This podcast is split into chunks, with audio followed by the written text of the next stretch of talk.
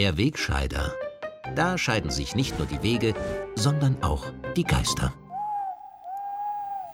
In dieser Woche ist eine neue Bedrohung auf die Menschheit zugekommen. Anfang Jänner wurde der Asteroid 2022 AE1 entdeckt. Und Experten der NASA und der ESA haben ihn sogleich auf Platz 1 der Risikolisten gesetzt. Denn die Experten haben gleich zwei Termine berechnet, an denen der Asteroid mit einem Durchmesser von 70 Metern der Erde so nahe kommt, dass ein Einschlag nicht ganz ausgeschlossen werden kann. Für den ersten möglichen Einschlag des Asteroiden am 4. Juli 2023 gibt die NASA eine Wahrscheinlichkeit von 0,036 Prozent an. Damit liegt die Wahrscheinlichkeit, von diesem potenziell gefährlichen Asteroiden getroffen zu werden, für viele Menschen höher, als an Covid-19 zu sterben. Wie aus gewöhnlich gut informierten Kreisen verlautet, bereitet eine Taskforce im Gesundheitsministerium gemeinsam mit Simulationsforschern bereits einen Katalog umfangreicher Sicherheitsmaßnahmen vor, mit denen wir uns vor dem Einschlag von 2022 AE1 schützen können. Noch bevor Gesundheitsminister Wolfgang Mückstein diesen Katalog präsentiert und unter anderem einen harten Lockdown bis zum zweiten errechneten Einschlag am 3. Juli 2028 verkündet, kann ich Ihnen in enger Zusammenarbeit mit unserer Wissenschaftsredaktion vorweg schon einige Sofortmaßnahmen empfehlen, etwa das Tragen von Schutzhelmen in Innenräumen. In großer Verantwortung für das Wohl der Bevölkerung hat vorsorglich auch der Innenminister bereits die Polizei angewiesen, mit voller Härte gegen rechtsextreme Leugner des Asteroideneinschlags vorzugehen. In dieser Woche und damit zurück zum täglichen Corona-Wahnsinn hat es aber auch gute Nachrichten für alle gegeben, die vom Lockdown betroffen waren, wie es der Bundeskanzler wörtlich so schön formuliert hat. Zunächst hat die Regierung großmütig verkündet, dass von ihren Gnaden ab Montag der Lockdown für ungeimpfte, also die Ausgangssperre für mehr als eine Million unreine Bürger, nach knapp drei Monaten schon wieder beendet wird.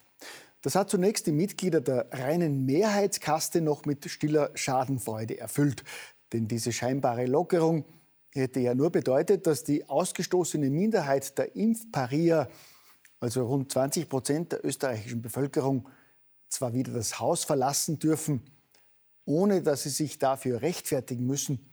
Sie hätten aber nach wie vor weder zum Friseur noch in den Baumarkt oder gar ins Kaffeehaus oder in ihr Stammwirtshaus rein dürfen.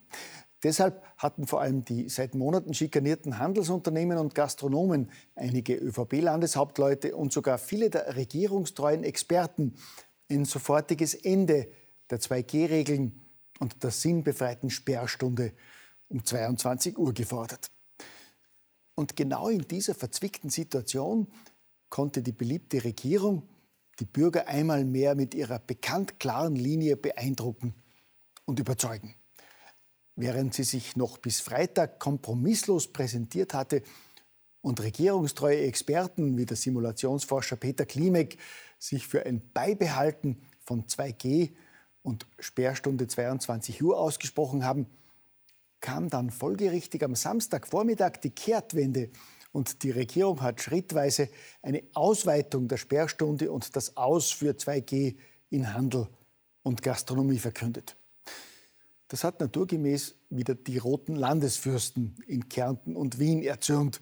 Und auch die Panikexperten beim ORF haben völlig geschockt berichtet, dass es mitten in der Omikron-Welle jetzt Lockerungen geben soll.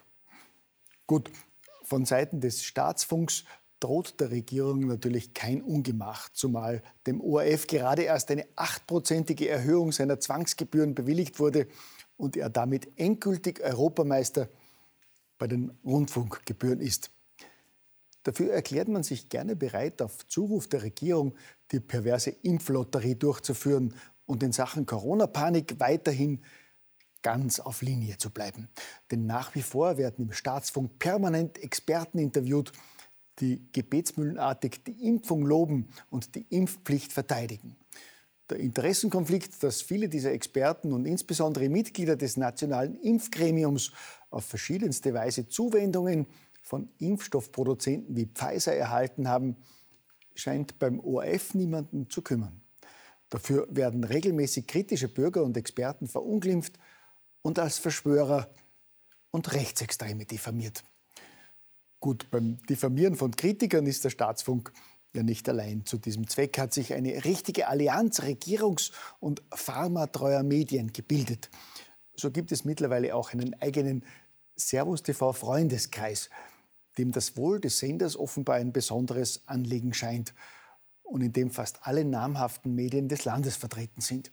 In einer konzertierten Aktion erscheint seit einigen Wochen alle paar Tage ein positiver Artikel über Servus TV und insbesondere über diese Sendung, was mir natürlich besonders zur Ehre gereicht.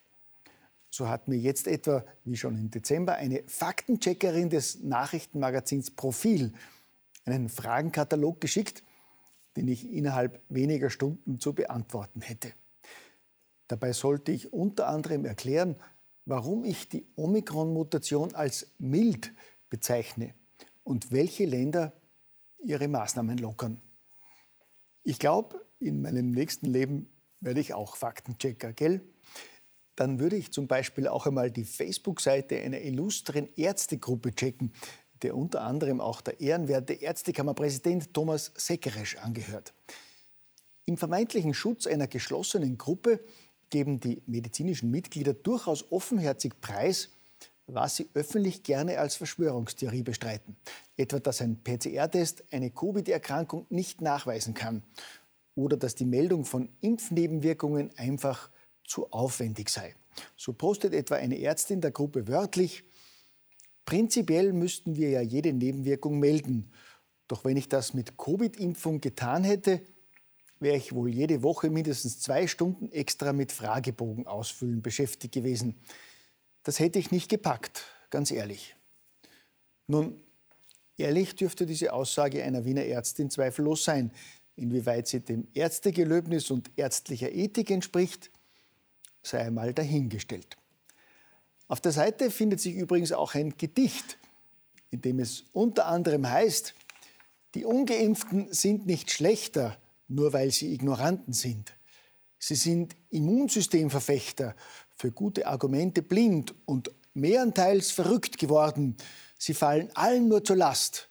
Und doch, man soll sie nicht ermorden. Fürs Erste reicht ja auch der Knast. Von 74 Mitgliedern dieser Ärzteseite gab es dazu spontan ein Like. Der Moderator der Gruppe, der übrigens zufällig einer jener Ärzte ist, der von Pharmafirmen Geld kassiert, fand dieses Gedicht wörtlich großartig.